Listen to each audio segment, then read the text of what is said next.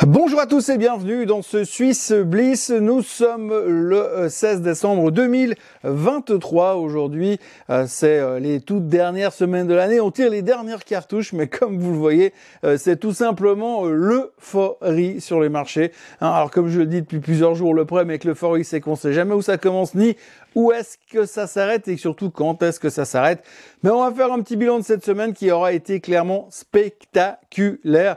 Et c'est vrai, quand on fait la liste de tout ce qui s'est passé cette semaine, on se dit, waouh, il y a quand même un truc qui s'est passé quelque part. C'est incroyable.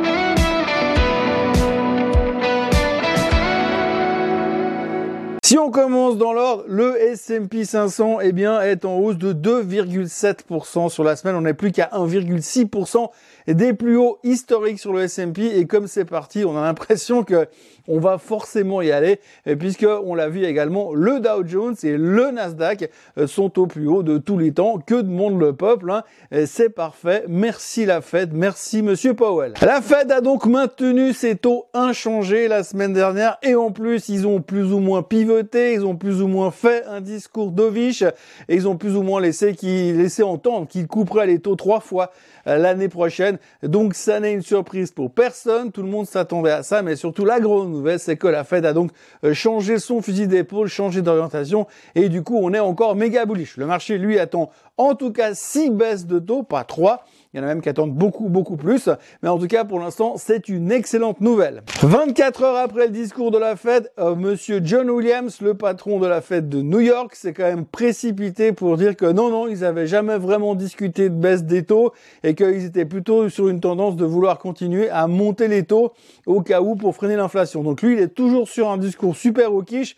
Ça met un petit peu de doute ça aurait pu mettre un petit peu de doute dans l'esprit des investisseurs dans cet environnement de marché complètement délirant. Mais comme c'est un environnement de marché complètement délirant, eh bien tout le monde s'en fout. Résultat, le marché monte quand même. Et ce qu'il faut voir quand même, c'est que la Fed, ils sont en train de se marcher dessus. Un coup, ils te disent on baisse les taux, après ils disent non, on baisse pas les taux. Il y a comme un problème de communication à l'intérieur, ou alors ils sont en train de lancer un spectacle pour le cirque CNI l'année prochaine. La volatilité est au plus bas depuis 4 ans. Ça se passe de commentaires, hein, ça veut juste dire que les gens n'ont peur de rien. Euh, on l'a vu aussi sur les autres indicateurs contrariants. Il n'y a rien à craindre, tout le monde est super serein. On est extreme greed, extrême euh, limite, on n'achète plus de put, euh, de put, on n'achète plus que des calls. Il n'y a plus de volatilité, plus personne n'achète d'options pour protéger ses portefeuilles. Et Jim Cramer, Jim Cramer, il a annoncé qu'il n'y aurait pas de récession. Alors vu son track record depuis euh, ces 5-6 dernières années, on peut se dire qu'il y aura une récession. Ça c'est un indicateur, il faut faire très très attention. Pas tout de suite, mais il va se gourer, il va se gourer puisqu'il fait que de se gourer ces derniers temps. Apple est au plus haut de tous les temps. Voilà, donc il y a quelques semaines en arrière, 8 semaines, 6 semaines en arrière, on trouvait que les résultats n'étaient pas terribles que ça faisait plusieurs trimestres que c'était pas terrible, que les produits se renouvelaient pas assez vite et que c'était trop cher. Et eh ben voilà, c'est encore plus cher. On est au plus haut de tous les temps sur Apple et ça vaut bien plus que 3000 milliards de dollars. Mais euh, le type de chez Wedbush, Dan Ives, a déjà prédit que ça irait à 4 000 milliards de capitalisation boursière probablement en 2024. La banque centrale chinoise est en train d'injecter de l'argent régulièrement dans l'économie, des montants records tous les mois, ça continue encore et encore. Pourtant l'économie est toujours flatliner en Chine. Dans les autres banques centrales, la BCE n'a rien fait et laisse entendre que l'inflation pourrait repartir un petit peu l'année prochaine. Le discours n'était pas aussi dovish que la Fed. La Banque d'Angleterre n'a rien fait, mais eux restent clairement au quiche pour l'instant. Et la Banque nationale suisse n'a rien fait non plus, mais se disent, ils nous disent qu'ils vont quand même surveiller parce qu'on sait jamais. Bon, l'inflation à 1,9%, les gars, ils se victimisent comme s'ils étaient dans la même situation que les autres mais ils ne sont pas du tout dans cette situation-là. Mais comme on sait qu'ils sont très très forts à la BNS, il n'y a pas de raison de s'inquiéter. Les Norvégiens, eux, ils ont monté les taux de 0,25% la semaine dernière. Goldman Sachs dit que tout va bien et ils s'attendent que la Fed baisse les taux la première fois en mars et puis deux fois de suite. Hein. Donc ils parlent de une, de deux à trois baisses des taux entre mars, avril et mai. Euh, donc en gros, super serein, pas de souci, l'avenir est tout rose. Alibaba est au plus bas de 52 semaines alors que la plupart des titres du S&P 500 sont en train d'aller chercher les plus hauts des 52 semaines. Pfizer est au plus bas depuis 10 ans malgré leur superbe vaccin contre le Covid. La SEC a rencontré BlackRock pour parler de l'ETF Bitcoin qui est un peu le serpent de mer de ce début d'année 2024. On n'y est pas encore, mais j'anticipe déjà. JP Morgan pense que l'Ethereum va surperformer le Bitcoin et pendant ce temps, le CEO de JP Morgan dit que les crypto-monnaies, euh, c'est de la merde. Aux États-Unis, les taux hypothécaires sont redescendus en dessous de 7% depuis la première fois depuis bien longtemps. C'est une bonne nouvelle. Ça fait encore cher l'hypothèque à 6,80, mais ça va déjà beaucoup mieux qu'au-dessus de 7. Les ventes de détail continuent d'augmenter de manière assez impressionnante aux États-Unis. Et puis retenez bien ce chiffre, de plus en plus d'Américains, et c'est un nombre record historique aujourd'hui, consacrent plus de 50% de leurs revenus à payer leur logement. Imaginez, vous gagnez 10 000 dollars par mois et vous avez 5 000 dollars de charges de logement. Euh, donc c'est pas aussi facile que ça au niveau de l'immobilier aux États-Unis, malgré ce qu'on nous vend quand même à droite à gauche. Le prix des restaurants aux États-Unis depuis 2020 a monté de 24%. Vous payez 24% plus cher la bouffe aujourd'hui au restaurant que vous ne la payiez il y a trois ans en arrière. Et au milieu de tout ça, on vient nous dire que ça va beaucoup mieux au milieu de la thématique de l'inflation. Euh, Trump a déclaré que s'il était élu fin 2024, euh, les États-Unis allaient connaître une des plus grandes périodes d'expansion économique. Donc euh, si vous êtes américain, vous savez ce qu'il vous reste à faire, votez Trump. De toute façon, vu l'état de l'autre, c'est même pas sûr qu'il arrive jusqu'aux élections. Et puis au niveau des dépenses, on n'a jamais vu les Américains dépenser autant ces derniers temps justement. Et puis alors surtout sur les fêtes de Noël, pour l'instant on s'attend à un total des dépenses, au total, hein, Thanksgiving, Black Friday, etc., etc., on s'attend à 966 milliards de dollars de dépenses sachant qu'une bonne partie se fait via les cartes de crédit, que l'endettement des cartes de crédit est au plus haut d'historique et qu'en plus les taux sur les cartes de crédit sont toujours au-dessus des 20%, ça promet euh, de belles réjouissances pour l'année prochaine. Le CPI est sous contrôle, autrement dit l'inflation est sous contrôle, les marchés sont dans une euphorie totale et je crois qu'il n'y a pas grand-chose d'autre à ajouter puisqu'il faut encore noter dans tout ça que l'Allemagne, l'Inde et la France sont au plus haut de tous les temps sur les places boursières. Et puisque l'on parle de performance, euh, nous voici donc sur les performances de la semaine. Alors vous voyez, semi-conducteur index plus 9% sur la semaine, le Dow Jones pratiquement en hausse de 3%, le Nasdaq de 2,85%, les deux terminaux au plus haut de tous les temps, euh, le Hang Seng, même le Hang Seng rebondit, le S&P 500 plus 2,5%, le Nikkei plus 2%, le SMI plus 1%. Et puis euh, bah, le, le CAC et le DAX qui termine quasiment quand même au plus haut de tous les temps, mais sur la semaine c'était un petit peu plus euh, difficile quand même. Le pétrole rebondit un tout petit peu, et puis bah, pour le reste on a toujours la Chine qui traîne la patte et le Bitcoin qui corrige de 3,5% parce qu'il y a un petit peu trop d'histoire autour de la SEC, des réglementations. Les gens se posent un peu des questions, mais visiblement, après avoir parlé avec pas mal de spécialistes cette semaine, il semble que de toute façon, la question n'est pas de savoir si on ira à 100 000 dollars sur le Bitcoin, mais plutôt quand est-ce qu'on ira à 100 000 dollars. Pour le SMI, ben vous voyez Sika, Kunenagel, 11% de hausse, Geberit plus 8%, Sonova plus 6,58%, Logitech plus 5,35%. Bref, on y va, on y retourne, on rachète tout ce qui passe sous la main. L'UBS qui continue encore encore à monter. Et puis alors, euh, Suisse qui est toujours un peu sous pression, Zurich qui est sous pression, forcément, hein, on voit les assurances qui s'en prennent un peu plein les dents parce que tout d'un coup, les rendements euh, se sont pris une claque, on l'a vu, à cause euh, des décisions de la Fed. Hein, le 10 ans américain est passé de, de 4,20 à quasiment en dessous de 4%, ça faisait longtemps que ça peut arriver. Et puis Rush qui rachète une boîte, on en reparlera tout à l'heure, et qui eux perdait 3,5% sur la semaine. Pour une fois que Rush commençait à aller un peu bien, eh ben on est de nouveau un petit peu déçu et on va regarder tout ça en détail après. Attaquons maintenant l'aspect technique euh, des marchés. Alors vous voyez, alors ça va être assez rapide. Hein.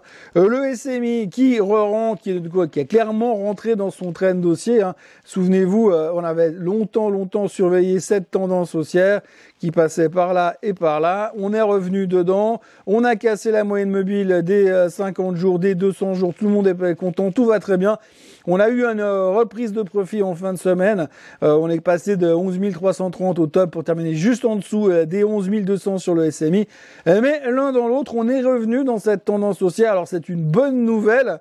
Euh, maintenant, ce qu'il faudra surtout surveiller par la suite, ce sera savoir si on arrive à continuer à rester là-dedans. Parce que maintenant, on a un support, on voit un petit peu que là, les stochastiques sont un peu extended. Donc, on pourrait revenir en direction des 11 000. le 11 050, ce sera un point d'intérêt assez intéressant parce que ça voudrait dire que si on tient ces 11 000, on pourra commencer à jouer cette tendance.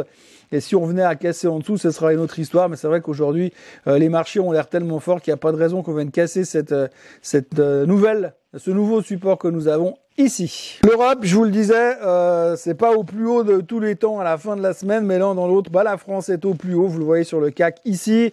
Euh, on a clairement euh, tout cassé. Euh, voilà, il n'y a plus de questions à se poser. Bon là, il y a quelques questions. Est-ce qu'on prend les profits avant la fin de la, avant la fin de la, de, de, comment dirais-je, avant la fin de l'année? Les gens sont un petit peu tendus, mais quand on écoute, quand on voit le niveau finalement d'intérêt sur les marchés, on se dit qu'il n'y a pas de raison. Il faut quand même savoir qu'aujourd'hui, les investisseurs privés sont en train d'acheter comme des malades mentaux euh, sur les marchés. On a un niveau d'investissement dans les actions qui n'a pratiquement jamais été vu. Donc pour l'instant, ça continue jusqu'à jusqu'à que quelque chose se passe. Le DAX, même chose, plus haut de tous les temps économie euh, exsangue, euh, risque de récession en Allemagne, euh, grosse chute de l'inflation et parce que c'est la récession et parce que ça va pas bien, ça va pas bien du tout. Et les gens sont extrêmement tendus. On se demande si c'est euh, la dernière qui sonne. Et là encore, hein, il reste deux semaines à tirer. Est-ce que le DAX a la capacité d'aller plus haut encore? Puis aux États-Unis, le S&P 500 est à 4715. Alors les fans d'analyse technique diront ouh là là quand on regarde les deux derniers candlesticks qu'on a fait sur le S&P 500 que l'on voit là, eh bien, c'est des candlesticks d'hésitation. On voit qu'on a de la peine à pouvoir aller plus haut. Est-ce que c'est le signal qu'il va falloir commencer à vendre? Euh, Franchement, j'aurais envie de le dire. Il y a plein de choses qui nous laissent supposer qu'à un moment donné, on va s'en prendre une. Mais pour l'instant, le marché est tellement fort qu'on a de la peine à croire que ça puisse baisser. Même si euh, ça paraît évident, de plus en plus de gens viennent nous le dire mais franchement, pour l'instant, c'est tellement fort que ça en est impressionnant. Je ne vous parle même pas du Dow Jones, hein, c'est quasi vertical. Juste pour la petite histoire, euh, il faut quand même euh, se rappeler que le Dow Jones au mois, au mois du, euh, de, juste fin, bah, fin octobre, début novembre, on était à 32 493 sur le Dow Jones et on a en hausse de 15%, 15% de hausse sur le Dow Jones depuis le début du mois de novembre. Et on parle du Dow Jones, hein, on parle pas du Nasdaq. Le Nasdaq que voilà, voilà, que dire de plus? On a touché les plus hauts de tous les temps. Euh, là aussi, hein, on peut plus faire d'analyse technique quand c'est vertical comme ça. Tout ce qu'on peut dire, c'est qu'on arrive à des niveaux euh, où euh, les euh, plus berriches d'entre nous, même s'il y en a encore, admettons qu'il y en a encore quelques-uns, on arrive à des niveaux où ça, ben, c'est un double top. Hein. Il faut pas chercher plus loin. Pour l'instant, si ce truc-là se confirme, eh ben, c'est un double top sur le Nasdaq. Et y a, si on n'arrive pas à casser rapidement, eh bien, on va commencer à flipper. Et puis, quand vous regardez certains niveaux aussi de stochastique, eh bien, on peut se poser certaines questions. Le truc le plus fou de la, de la semaine, le SOX Semiconductor Index, qui termine au plus haut de tous les temps, bien sûr, qui a cassé nettement les plus hauts. Mais là aussi, hein, si on revient euh, sur ce qu'on a vécu ces derniers mois, euh, ce qu'il faut vraiment regarder en prenant un peu de recul, on approche des fêtes de fin d'année, donc il est temps de prendre du recul. Depuis euh, le fond du trou, regardez, depuis fin octobre, on a pris 31, 32% sur le semi-conducteur index. Je ne sais pas ce que l'on entend, ce que l'on entend quand on parle de marché qui est overextended, mais j'ai quand même un tout petit peu l'impression que ça devient du grand n'importe quoi. Le pétrole, pour ceux qui croient qu'il y a encore une vie après le pétrole, euh, il faudra retenir que le baril revient quand même sur des niveaux dans cette zone-là qui sont des niveaux d'achat. Donc attention, plutôt acheteur sur le pétrole ces prochains temps. L'or qui tente de s'en sortir mais qui n'y arrive toujours pas. Hein. Pour l'instant, on a, on a fait ce renversement de tendance la semaine dernière et pour l'instant, il va falloir qu'on vienne recasser les 2081 pour espérer quelque chose. Pour l'instant, on essaye. Mais on hésite. Je vous en ai parlé tout à l'heure, mais je suis obligé de vous montrer le graphique. Apple est au plus haut de tous les temps. On est à 197,57 dollars. La capitalisation boursière est de plus de 3000 milliards. Euh, et là encore, hein, de nouveau, pour dire, voir, surtout euh, comprendre comment le marché a tourné la veste, ça c'est la période des résultats d'Apple qui sont sortis fin octobre. On était à 165 au plus bas et plus personne n'en voulait. Il y avait que des critiques et franchement, c'est une des plus euh, des périodes de résultats où j'ai trouvé que les gens étaient le plus euh, timorés et même les plus optimistes semblaient un petit peu déçus par le manque de rythme qu'on vivait chez Apple. Et pourtant, le titre termine au plus haut de tous les temps. Euh, là aussi, hein, vous voyez que le rebond est juste complètement ahurissant depuis les plus bas post-résultats eh bien le titre est en hausse de 20%. Et on parle pas de rien du tout. Et cette hausse de 20% sur Apple représente également beaucoup dans le S&P 500. Ceci expliquant aussi cela. Dans les vedettes en Suisse de la semaine, il faudra retenir et parler de Meyer Burger. Alors Meyer Burger, panneau solaire, euh, ce qui est assez intéressant, c'est que durant toute la période post-Fed, c'est-à-dire depuis mercredi soir jusqu'à vendredi, tout le secteur solaire aux États-Unis, eh bien, c'est envolé euh, parce qu'on s'est dit, oui, mais si les taux baissent, ce sera beaucoup plus facile pour se financer. Donc, tout le secteur solaire, c'est génial. Le seul problème, c'est que du coup, en Suisse, on craint un changement de réglementation pour tout ce qui est solaire, énergie solaire, justement. Donc, euh, Meyer Burger s'est fait démonter euh, la semaine dernière, rajouter à ça plusieurs downgrades de plusieurs brokers. Bref, c'était une sale semaine pour Meyer Burger qui continue d'aller de mal en pis parce que quand on regarde le graphique qu'on voit maintenant, eh ben, on voit très clairement que c'est la catastrophe pour eux. Alors, ils ont cassé déjà euh, la première chose. Vous voyez, des fois, les signaux marchent bien. On a croisé les moyennes mobiles 50 et 200 jours au mois de, au mois d'août. Et puis, depuis, on a ensuite cassé euh, le support qu'on avait là, donc cette tendance haussière. Et depuis, c'est la catastrophe. On est passé de 50 centimes à 18 euh, centimes en fin de semaine en en, cherchant carrément les plus bas à 15. Euh, donc évidemment, on est dans une phase du never catch falling knife. Euh, pour l'instant, sans inversement de tendance et sans envie euh, de voir d'être un petit peu optimiste ou sans signe optimiste sur Meyer Burger. Et il n'y a pas de raison de se poser trop de questions là-dessus. Pour l'instant, il faut rester bien, bien éloigné de ce titre-là. Ici, vous avez Strowman. Strowman, il s'est pas passé grand-chose de spécial, mais il y a eu des upgrades. vous voyez que tout d'un coup, tout le monde est en train de tourner la veste après les derniers résultats de Strowman qui avaient été créés espèce de vacuum à la baisse, eh ben euh, aujourd'hui euh, il y a que des upgrades. Il y a eu pas mal d'upgrades la semaine dernière, euh, surtout un gros, un, très très gros qui s'est qui a été passé sur Strong Buy par une banque anglaise. Résultat, vous voyez, le titre est passé sur une semaine de 122 à 137 francs suisses.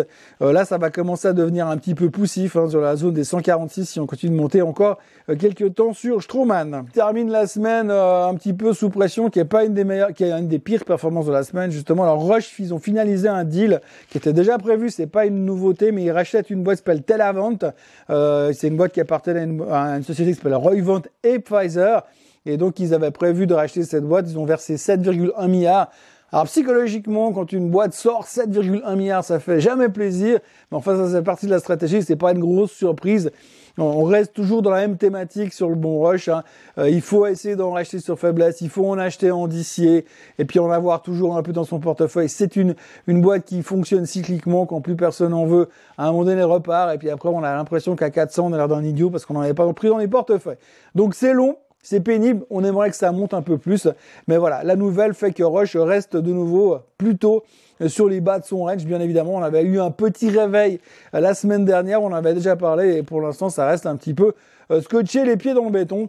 Affaire à suivre, on aura bien sûr l'occasion euh, d'en reparler ces prochains temps. Voilà, on notera encore que Julius Baer semble un peu digérer euh, la crise, euh, la crise avec cette boîte qui est partie en faillite, euh, cette boîte immobilière qu'ils avaient sponsorisée de manière un petit peu exagérée, et puis que l'UBS continue de monter, monter, monter encore.